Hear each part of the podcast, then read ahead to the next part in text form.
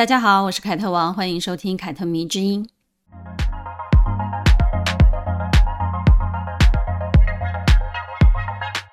前阵子呢，我在脸书的留言里回复了一位读者，因为他的单身生活过得很不错，于是呢，就让我联想到另外一件事情。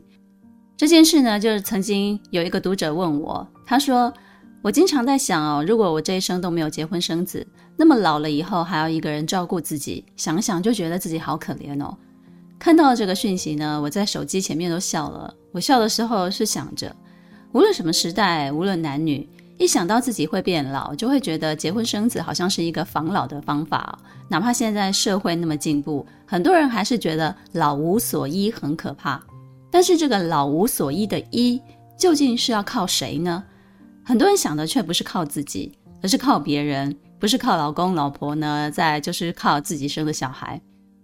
于是呢，我就跟那位读者讲说，无论单身与否，人都要思考自己养老的问题。如果你是女人，而且结婚生子了，当小孩还小的时候呢，而你真的生病了，那么很大的一个可能，其实是你需要一边照顾你自己，然后一边照顾小孩，甚至还要一边做饭伺候男人。我为什么这样讲呢？因为我看太多了。你去问你的妈妈、你的姑姑、你的大姨、小姨、你的外婆、你的奶奶，你就会知道了。你去问问他们，当小孩还小的时候，他们敢不敢生病？生病的时候，谁照顾过他们了？谁不是一边照顾自己，然后一边照顾小孩，还要一边做饭呢？老了以后，你真的就会觉得孩子会照顾你吗？那也是一个非常理想化的想法，因为孩子要长成什么样子，是不是真的以后会懂得来照顾你？我觉得真的太不好说了。人生在世啊，无论什么时候、什么状态、什么身份，我觉得好好安排自己永远是对的。我曾经在最近的一场直播分享过一件事情，就是无论一个人是主动选择单身，或者是被动选择单身，年老的时候呢，一个人过的几率对现代人来讲其实都是很高的。因为即使你结婚了，也有可能面对丧偶或者是丧子的意外。什么是主动选择单身呢？就是。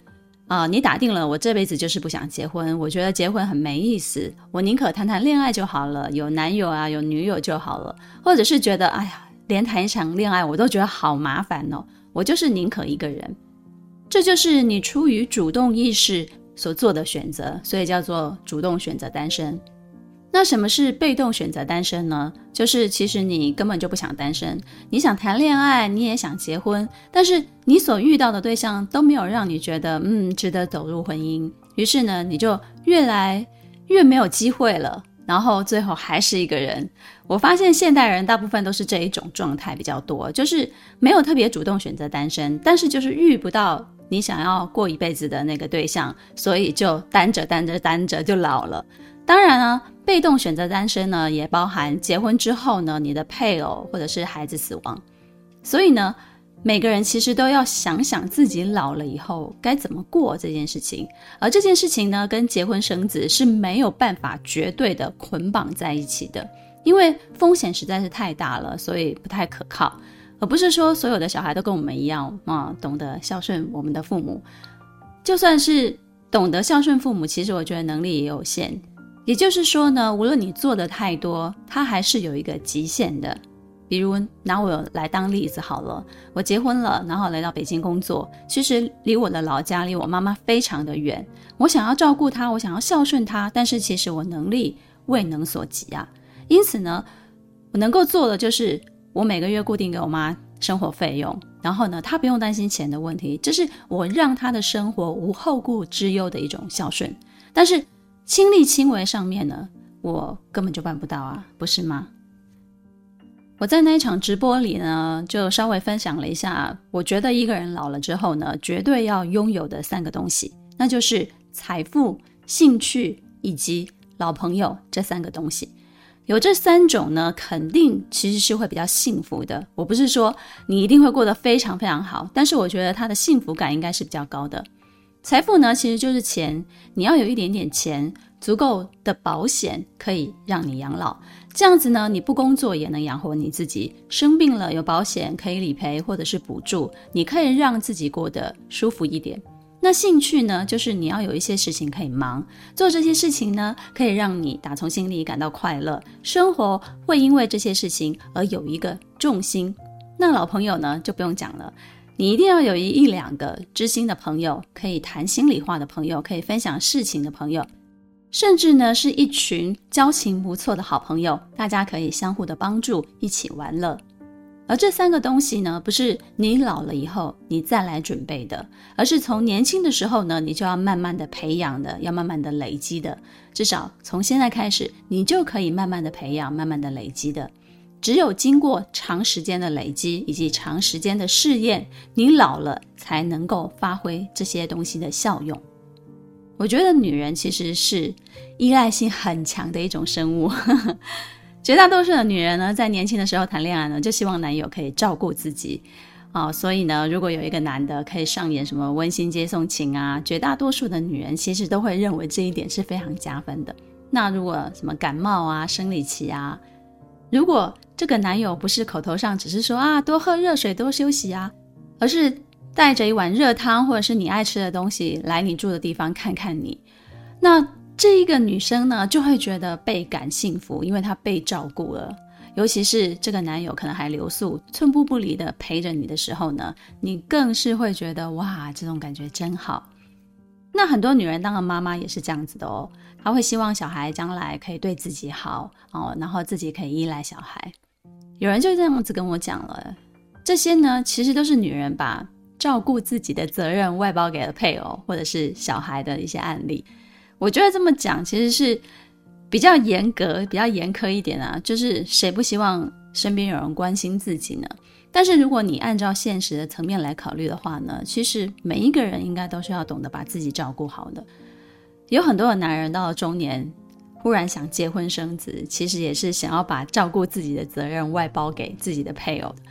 因为除了有传宗接代的这些想法之外呢，其实更多也是希望，哎，讨个老婆就有人可以照顾自己嘛。然后回家了就有热腾腾的饭菜啊，就有人帮你什么洗衣服啊，什么什么之类的。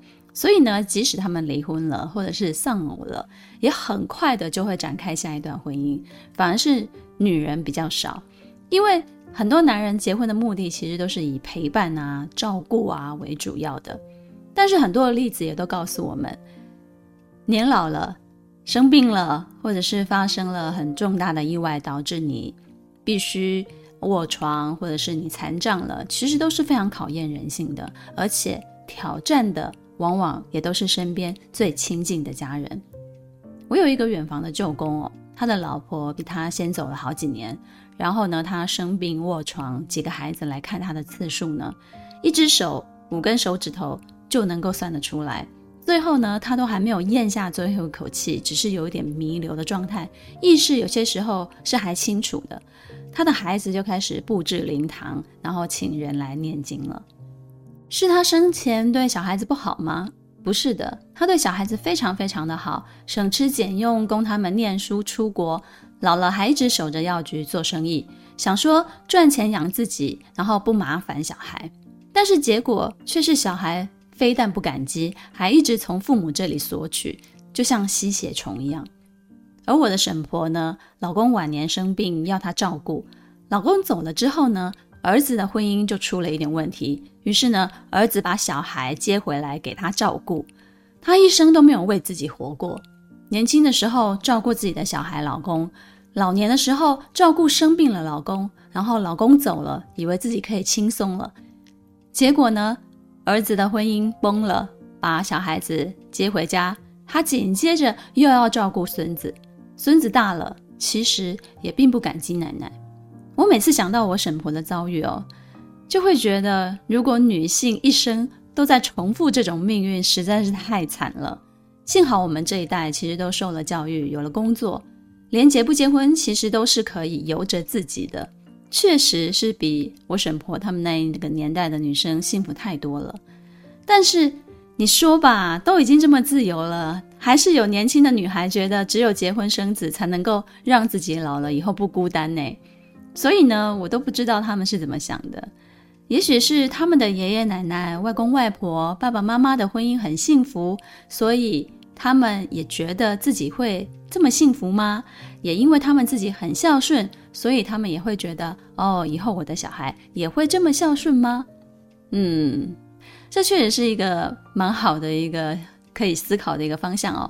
我爷爷奶奶、外公外婆确实晚年都过得非常非常的好，尤其是我外公外婆，他们不但夫妻非常的恩爱，而且呢，连带的他们几个小孩都很孝顺。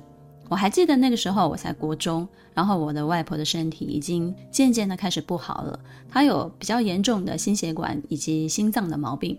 然后呢，我们每次回外婆家，我就会看到我外公给我外婆喂饭啊、洗澡啊、陪她散步啊、跟她说话啊。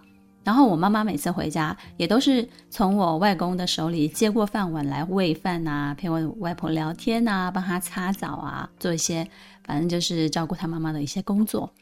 可是呢，并不是所有我身边的长辈都是有这样子的一个福分的，都是有这样子疼他的另外一半，然后有这样子孝顺的儿女的。大部分我觉得我看到的还是悲剧比较多。所以，结婚生子未必就能够解决你老了以后生病没有人照顾的这件事情。迎接你的可能是更加心寒的一种状态。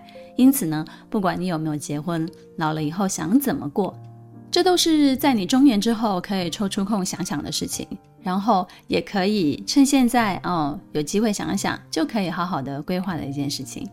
尤其是现代的社会，一个人老去的几率其实是越来越高了，所以怎么养老就会是一个很重要的问题。尤其是当你是女人的时候，我觉得几率可能更高一点。根据不完全的统计。女性单身的比例高出男性，所以女性比起男性更可能在将来是一个人过的。还有就是，女性的平均寿命比男性也要来得活得久一点点。为什么这一集闲聊我要聊这个主题呢？可能是因为我近几年对于养老的这个议题也比较关注，再加上自己身边的朋友年纪也都渐渐的大的关系吧。尤其呢，是我有很多同性的情侣的朋友。他们有些已经登记结婚了，然后有一些是因为某一方的家人反对的原因，所以他们没有去登记。没有登记的这些同性情侣呢，他们如果有原生家庭问题的，往往不希望自己生病或者是过世的时候呢，手里的那些遗产被不喜欢的家人接手，所以呢，登记结婚就可以解决他们生前或者是死后需要面临很多事情的一种解决方法。比如呢，需要做重大的手术的时候呢，就可以由登记为合法夫妻的同性伴侣签下同意书，不需要透过家人或者是亲属。而同性婚姻法通过之后呢，也提供了老年单身女性一个更便利的方式。我身边就有朋友，他们各自都是异性恋者，但是呢，因为都没有固定的男友，他们也不想结婚，而且呢，跟自己的家人感情也不好，就是原生家庭也不好，几乎呢都断绝了关系。于是呢，两个人情同姐妹，就愿意相互的照顾彼此到老。于是呢，他们就选择去登记，成为一个夫妻的关系。然后呢，这样子就可以方便他们处理很多只有亲属可以代为处理的事情，包含什么立遗嘱啊、财产分配啊、重大伤病手术签署等等的。再来呢，就是有一些朋友他们是离过婚的，他们离婚之后呢，都有很棒很棒的事业发展。但是呢，也都不愿意再踏入婚姻了。如果呢，跟家里的人关系好呢，那养老的问题、继承的问题都还是相对比较好解决的。可是呢，其中有一个，他跟自己的原生家庭以及前夫的关系完全都不好。他跟前夫呢，还有一个小孩，两个人是共同监护的。于是呢，他打算呢，就希望自己的遗产都留给这个孩子嘛。但是小孩还是未成年，因此呢，万一如果他有一个意外，那么给小孩的遗产呢，就会在未成年的时候呢，暂时交由他的前夫来处理了。而这个状态呢，就是他非常不愿意看到的状态。因此呢，他不但要面临自己养老的问题，还要处理如果自己在小孩未成年之前就挂了，那么遗产该如何处置的问题了。很多人怕老。是怕外表的改变，有皱纹、白发，皮肤松弛、发胖、掉发等等的。但是，其实老了以后最该担心的，往往不是这些属于外表的东西，而是你该怎么替你自己养老送终。你是希望自己在家里很有尊严的走呢，还是在养老院里咽下最后一口气呢？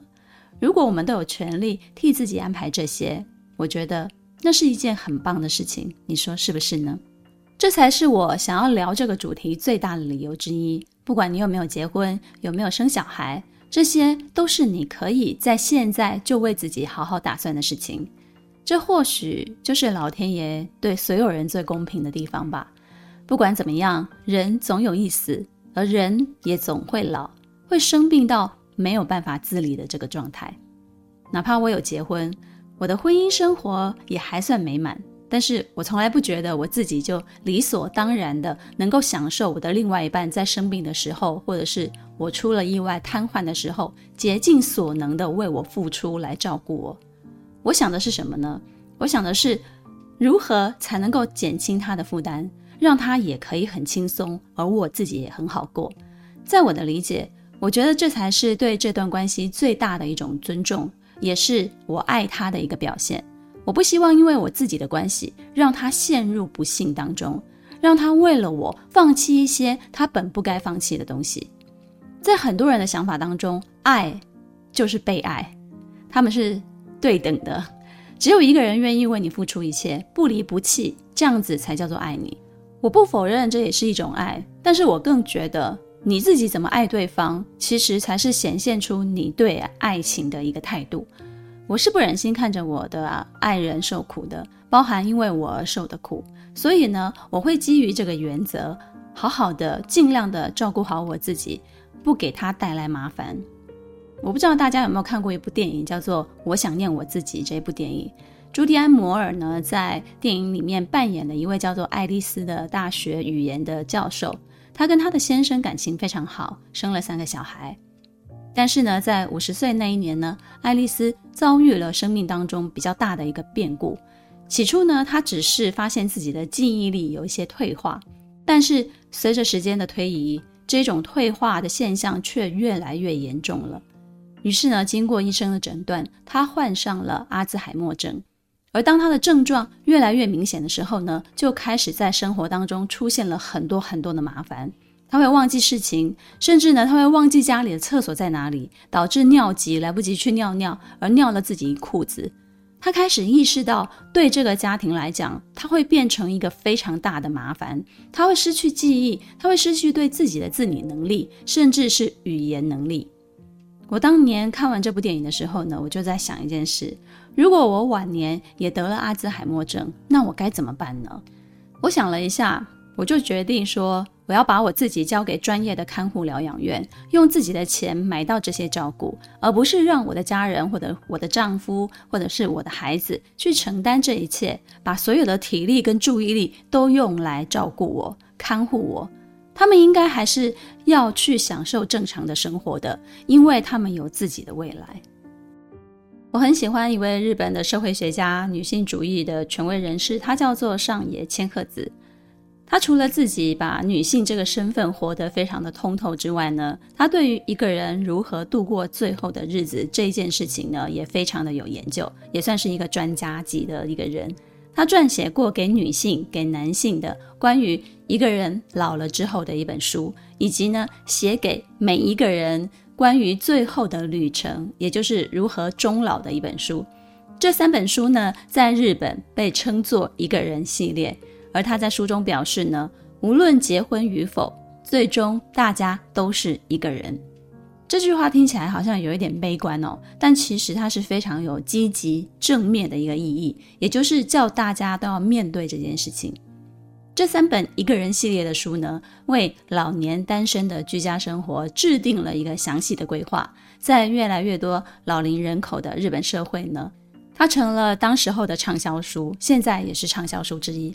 我非常推荐大家买来看看，相信你会对如何规划养老这件事情有前所未有的一个看法。曾经呢，就有日本的其他学者指责他说，就是因为你宣传了什么单身啊，是一个单身教主啊，所以你的这一本一个人系列的书才会畅销。然后上野千鹤子就笑笑地说：“不是因为我倡导了所谓的单身主义，我从来没有这么讲过，而是我意识到这个社会跟我一样要单身到老的人越来越多了，因为有越来越多这样子的人，才让我的书变成畅销书的。我没有那么大的影响力去宣传这个什么所谓的单身教，然后来卖书，我没有那么大的影响力。”上野千鹤子没有结婚，也没有生小孩。她今年七十四岁、七十五岁左右。她之所以没有结婚，是她自己主动选择的，因为她觉得婚姻制度对她来讲没有什么吸引力，她也不想尝试。而他之前呢，在中国接受了三个北大毕业的女生的采访，对方知道他没有结婚的时候，劈头盖脸就问：“是不是因为你被男人伤害过，所以没有结婚呢？”其实这个问题。非常的冒犯，也非常的无理哦。但是上野教授呢，他就心平气和地说，是他自己选择不结婚的，这跟男人没有什么关系。他很喜欢男人。很多时候呢，社会上很多的人都会直觉的觉得，一个女性主义者没有结婚是因为讨厌男人，而之所以会成为女性主义者，是因为被男人伤害过。所以女性主义者都是主张不婚主义的人。我想很多人听到这里应该都会笑出来吧，跟我一样。是的。我们必须承认哦，这个社会上还是有很多的人，他们用自己有限的思维在看待很多的事情，并且认为自己有结婚生小孩，就比那些没有结婚生小孩的人有更多的发语权。但是，我想说的其实不是这件事情。我想说的是，上野千鹤子从来没有说自己是主张不婚的，或者是鼓励所有的女人不婚。他自己不结婚是他自己的选择，但是他不会用自己的选择来左右你的决定。然后他就很逗趣的自己说过，他教过的很多的女学生当中呢，有些人结婚了是不会发喜帖给他的，因为呢，这些女学生她们觉得啊，上野教授一定是不会诚心的祝福他们。还有人认为他一定是不会喜欢这种场合的。上野千鹤子说，这是很多人长期以来对他的误会哦。他自己不喜欢婚姻制度，但是他没有觉得选择结婚的人都很蠢，他依然会乐意看到有人走进婚姻得到幸福。他也没有宣扬什么单身教，以单身教主自称，这些都是媒体，尤其是八卦媒体哦挂在他身上的某一些称呼，他自己根本就没有这样自称。因为没有结婚，所以他深刻地体会到单身老人是他最后一段旅程必须面对的现实状态。于是呢，他很早就开始研究一个人在自己家里居家终老的一个可能性。这件事情呢，不可能一个人办到的，你依旧要仰赖照顾者以及所有的医护人员。他甚至大胆地提出，有好的人缘对于一个人安心终老的重要性。也就是说呢，一个人如何度过一生，影响着他跟世界告别的方式。如果你一直都有经营自己的人际关系，你有很好的人缘，就像我前面说的，有老朋友，有知心朋友，那么你们以后相互扶持的可能性就会很大。而这些呢，不可能从你生病卧床才开始经营。因此呢，一个人的临终规划其实反推回去，就是在告诉我们什么呢？告诉我们要重新审视自己当下的生活态度，以及跟他人相处的模式。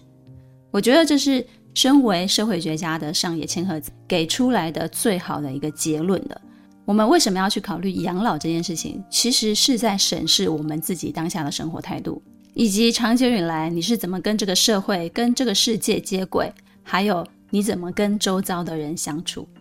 而这些呢，在你年老的时候呢，就会得出一个结论，然后呢，反馈在你自己的身上。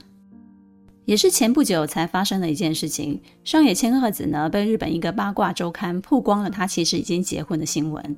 反正呢就是要来打脸他，说他什么是单身教主的这件事情。后来呢，他自己就写了一篇文，刊登在另外一本杂志上，揭露了他之所以当了十五个小时的新娘的一个前后的原因。原来他是为了帮助一位自己的老朋友才登记结婚的，而这个结婚的奇效呢，也只维持了十五个小时。这位呢，跟他登记结婚的人叫做色川大吉，是他的一个朋友。他在二零二一年的九月七日去世，在去世的最后呢，照顾他的人呢，都是上野千鹤子。色川先生呢，因为摔断了他的大腿骨，不得不依靠轮椅生活了三年。他住在一个山里，那时呢，上野也因为躲避新冠疫情，所以呢，就从城市搬到了山上的家中。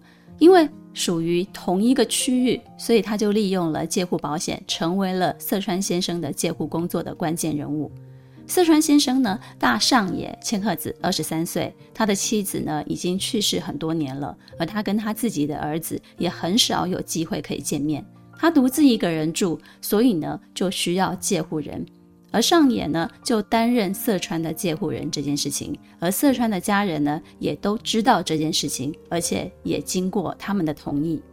因为是好朋友，也是介护人，所以呢，随着色川先生越来越接近衰老、死亡的时刻呢，他们就聊到了该如何处理他死后的这些事情。因为上野呢，在法律上是四川关系之外的人，也就是说他不是亲属，所以呢，如果色川先生忽然就死掉了，他是没有办法帮忙色川先生提交死亡申请书的，甚至呢，需要紧急入院、需要动手术，他也没有办法签手术的同意书。他们两个人呢，都深刻地感受到受到家族优先的事实。如果不是亲属关系呢，那他做什么事情都是很难的，是没有办法进行的。尤其呢，是在色川先生死之前呢，他的部分资产是交由上野千鹤子处理的。但是上野处理的时候呢，也经常的会在银行那一边遇到一些问题，也就是对方问他，你跟他是什么关系的时候呢，上野都会因为只是朋友关系而无法顺利的办理，都需要再用电话跟四川先生本人确认了才可以。这只是所有麻烦事当中的其中一项而已。所以呢，为了避免之后还有更多的阻碍，于是他们就将计就计，利用日本以家族亲属为中心的这个法律呢，选出了两个可以规避掉的一个方法，一个就是成为色川先生的养子，成为养子关系；一个是成为色川先生的妻子，成为婚姻关系。其实呢，这跟我前面所说的，我的朋友利用同性婚姻啊，两个年老的单身女子一起去登记的想法，其实是一模一样的，就是利用了这个法律上面的一个呃将计就计啊，我不能说是漏洞，应该就是说将计就计。而在日本呢，如果是养子的关系呢，那么上野就要改掉他自己原本的姓氏，改姓色川。他才能够成为色川真正的养子，有亲属之间的关系。但是如果是婚姻关系的话呢，那么夫妻当中只要有一个人跟另外一个人的姓就可以了。你要跟妻子姓也可以，你要跟丈夫姓也可以，只要是统一的姓就可以了。但是尽管如此，也从来没有人冠妻姓哦，都是改姓丈夫的姓比较多的。好的，那么现实的状况是什么呢？现实的状况是，色川会比上野先死，因为他的身体越来越不好了嘛。所以呢，让上野成为色川的养子这件事情可能就不太现实。因为上野在色川先生死了之后呢，他还有一段属于自己的人生要过。因此呢，他们详细讨论之后呢，还是以婚姻关系来进行。但是谁要改姓这件事情又是一个难题了。最后是色川先生选择了。改掉自己的姓氏，他成了上野大吉，才让这件事情顺利的进行了。上野递交结婚申请书的时候呢，是二零二一年的九月六日，但是不到二十四小时，色川先生就过世了。所以从提出婚姻申请开始计算，他们实际上只有十五个小时的婚姻关系。这件事呢，本来是八卦杂志用来打击上野千鹤子的一则八卦新闻。要打他什么不婚教主啊、独身主义的这个脸，但结果经事实的揭露之后呢，人们才发现，原来上野千鹤子在做的这件事情是关于社会学上的实践跟探讨的一个案例。其实呢，日本夫妻同姓的一个制度呢，一直都在阻碍人们用更灵活的方式处理自己的相关事宜，所以呢，一直都有人提出来，应该要有。